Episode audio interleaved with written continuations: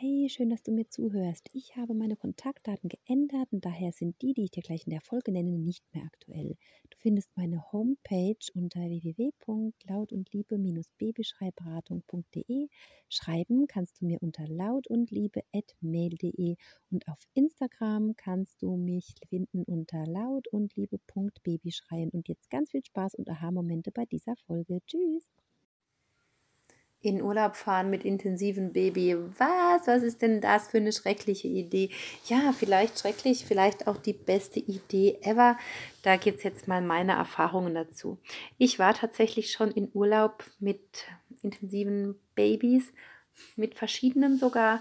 Und da gibt es auch einige Sachen, die man da wirklich beachten sollte, damit das ein Erfolg wird. Und zwar fängt das schon wirklich an als erstes mit den Erwartungen an den Urlaub.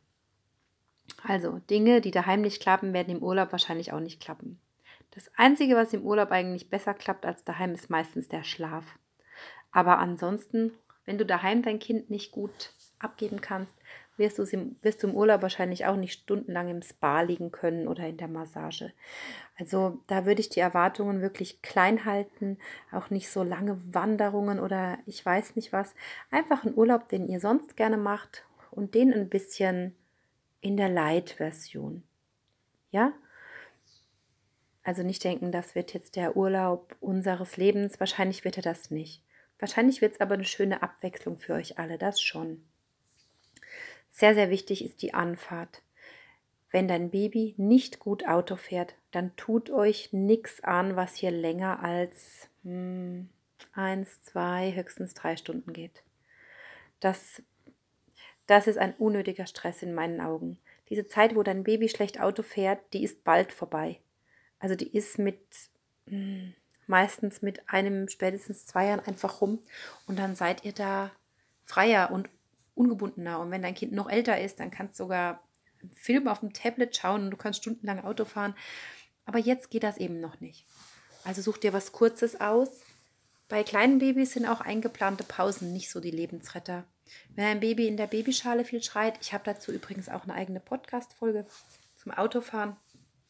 Wenn ein Baby da viel schreit, dann hilft ihm auch so ein, so ein Halt an der Raststätte nichts. Dann beruhigt sich's eben, wenn du fünfmal im Kreis läufst und stillst und dann packst es wieder in die Babyschale, dann schreit es eben wieder. Das ist wirklich ein Stress. Den könnt ihr dann vielleicht noch auf der Hinfahrt, aber auf, spätestens auf der Rückfahrt seid ihr dann wahrscheinlich ziemlich durch und daheim auch nicht erholter als vorher. Also das ist wirklich ein wichtiger Punkt. Ich bin mal in Urlaub gefahren und habe dann gedacht, ich mache das einfach mal jetzt hier mit einer mehrstündigen Autofahrt. Ich bin auch noch alleine gefahren. Ich hatte ein Kleinkind und ein Baby und das Baby saß hinter mir im Reboarder. Und das hat, und ich, ich habe gedacht, ich lasse drauf ankommen. Das schläft bestimmt ein. Ja, von wegen, das ist einfach nicht eingeschlafen. Ist es einfach nicht. Habe für das Geschwisterkind noch so Geräuschschutzkopfhörer dabei gehabt aber es war einfach nur schrecklich und ich habe dann versucht, vom Vordersitz beim Fahren nach hinten zu fassen und dem Kind dann wenigstens den Kopf festzuhalten, denn als es dann im Schreien eingeschlafen ist, ist ihm ständig noch der Kopf nach vorne gesackt. Das habe ich gesehen. Ich wollte aber nicht anhalten, weil ich dachte, dann wird es wieder wach. Und das Kleinkind hatte auch gerade geschlafen. Und das war einfach schrecklich. Und wahrscheinlich war es auch lebensgefährlich. Also mach so einen Quatsch bloß nicht, wie ich da gemacht habe. Ich habe da eben gedacht, das funktioniert schon. Aber dieses, das ist halt wirklich ein Glücksspiel. Und dazu ist ein Urlaub ja auch eigentlich zu wertvoll, um so ein Glücksspiel zu machen. Wenn du also denkst, das ist nichts und wenn ihr nicht mal zum Einkaufen fahren könnt, ohne ewig Geschrei, macht euch, macht euch eine schöne kurze Fahrt. Ansonsten kann ich empfehlen, die Sachen mitzunehmen, die dir auch daheim gut klappen. Wenn du eine Federwiege hast, nimmst du so eine Türklammer mit oder eigentlich kann man auch das Gestell gut mitnehmen. Nimm die Sachen mit, die du daheim hast. Die Sachen, die du daheim am Bett hast, pack die dir schön in eine Box. Nimm die einfach mit und denk unbedingt an Verdunkelung. Ich saß schon in Urlaub am Bauernhof und es war wunderschön. Mir fiel dann, mir fiel dann erst morgens um fünf auf, dass da keine Rollläden waren, dass da dass da einfach super hell war und alle Kinder waren natürlich sofort wach und das war nicht so toll für mich. Hol dir eine Verdunkelung. Es gibt schon so fertige Verdunkelungsrollos, die man sich so ans Fenster pappen kann. Aber Achtung, da kannst du richtig viel Geld sparen, wenn du dir einfach dichte, schwarze, super billige Fließdecken holst. Das ist meistens so das letzte Billigpolyester, aber ist ja wurscht, du klebst es ja ans Fenster. Wenn die nicht ganz dicht sind, kannst du die auch einfach doppelt nehmen. Dann holst du dir so Klebehaken oder Saugnapfhaken, heißen die so, die du dir an die Scheibe machen kannst, die sich wieder rückstandslos entfernen lassen. Na, und in die Fließdecke kannst du einfach mit der Haushaltsschere so Löcher reinschneiden und die dann an das Fenster anpassen.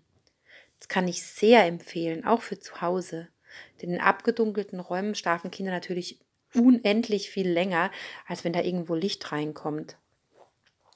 Ich kann auch empfehlen, ein Babyphone mitzunehmen. Wenn du jetzt lachst und denkst, ha, ich habe nicht mal eins, denn mein Kind hat noch nie einen Schlaf ohne mich gemacht. Hm, das kann sein, dass das im Urlaub anders ist. Denn tatsächlich ist das das Einzige, was bis jetzt bei allen meinen Kindern im Urlaub besser war. Es war wirklich der Schlaf. Ich hatte da so befürchtet, dass den abends ewig lang schreien, alles so schlimm ist. Ich muss aber sagen, das waren immer so Natururlaube, Bauernhof oder Zeltplatz. Also nicht, nicht Zeltcamping, sondern auf dem, auf dem, also auf dem Zeltplatz habe ich so Glamping gemacht. Das ging gut mit, gut mit Baby in solchen Fässern, Glamping-Fässern. Also jedenfalls war das so wie in so ein kleines Häuschen.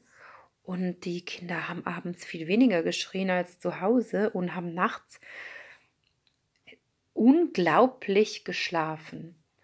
Also wenn ich jetzt zum Beispiel weiß, eins meiner Babys, das da nachts wirklich alle Stunde gestillt hat, das hat im Urlaub direkt jede Nacht so geschlafen, dass es nur zweimal in der Nacht wach war. Ich habe gedacht, also ich sehe nicht richtig. Und daheim war es dann sofort wieder schlecht. Ich weiß nicht, ob das die gute Luft war. Aber das, da, das kann sich schon lohnen, da mal ein Babyfon mitzunehmen. Vielleicht kannst du einfach rausgehen, was du daheim nicht kannst. Ja, und ansonsten kommt es auf dein Kind drauf an. Ist dein Kind leicht überfordert und überreizt? Na, dann muss da gar nicht so viel sein. Dann muss da auch kein Schwimmbad sein oder so, außer ihr Eltern wollt dahin, getrennt voneinander, weil einer halt aufs Baby aufpasst. Und dann müssen dann auch wahrscheinlich keine Tiere sein oder so, sondern dann ist wahrscheinlich einfach eine schöne Landschaft gut, durch die ihr da durchspaziert. Aber ist dein Kind hungrig viel nach Neuem?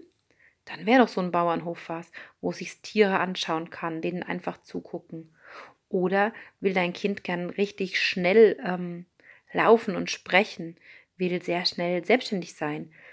Da wäre dann vielleicht so ein Babyhotel was, wo solche Baby-Krabbelspielplätze gibt, ne? Solche Indoor, so Indoor-Kram mit so Bällebädern und sowas. Das ist doch für solche Babys toll. Selbst wenn die das selber noch nicht nutzen können, können die anderen Kindern dabei zuschauen. Und da ist es auch direkt mein letzter Tipp such dir was, wo noch mehr Kinder sind. Und zwar nicht unbedingt Babys. Wenn du viele Babys und Kleinkinder in deinem Urlaubsort hast, kann es sein, dass dein Kind glücklicherweise eingeschlafen ist, aber irgendwo anders plötzlich ein Baby rumschreit und ein Kleinkind eine, ähm, ähm, einen Wutanfall hat und rumschreit und dein Baby ist wieder wach. Das ist für dich gar nicht so optimal, sondern such dir Urlaubsorte aus, wo ältere Kinder sind. Denn Babys und auch Kleinkinder lieben meistens nichts mehr als älteren, mit Abstand älteren Kindern beim Spielen zuzuschauen.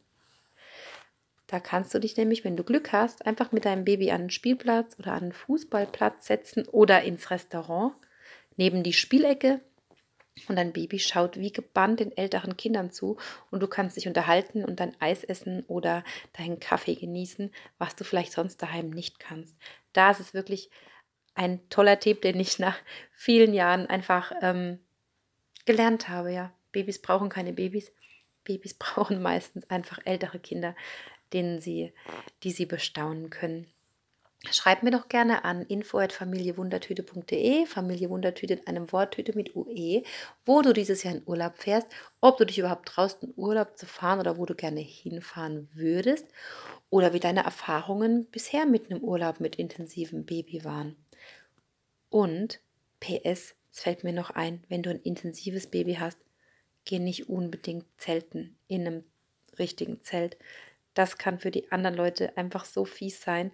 Wir waren mal Zeltcampen, als ich kein Baby hatte und zwei Zelte weiter war eine, war eine Familie mit einem intensiven Baby.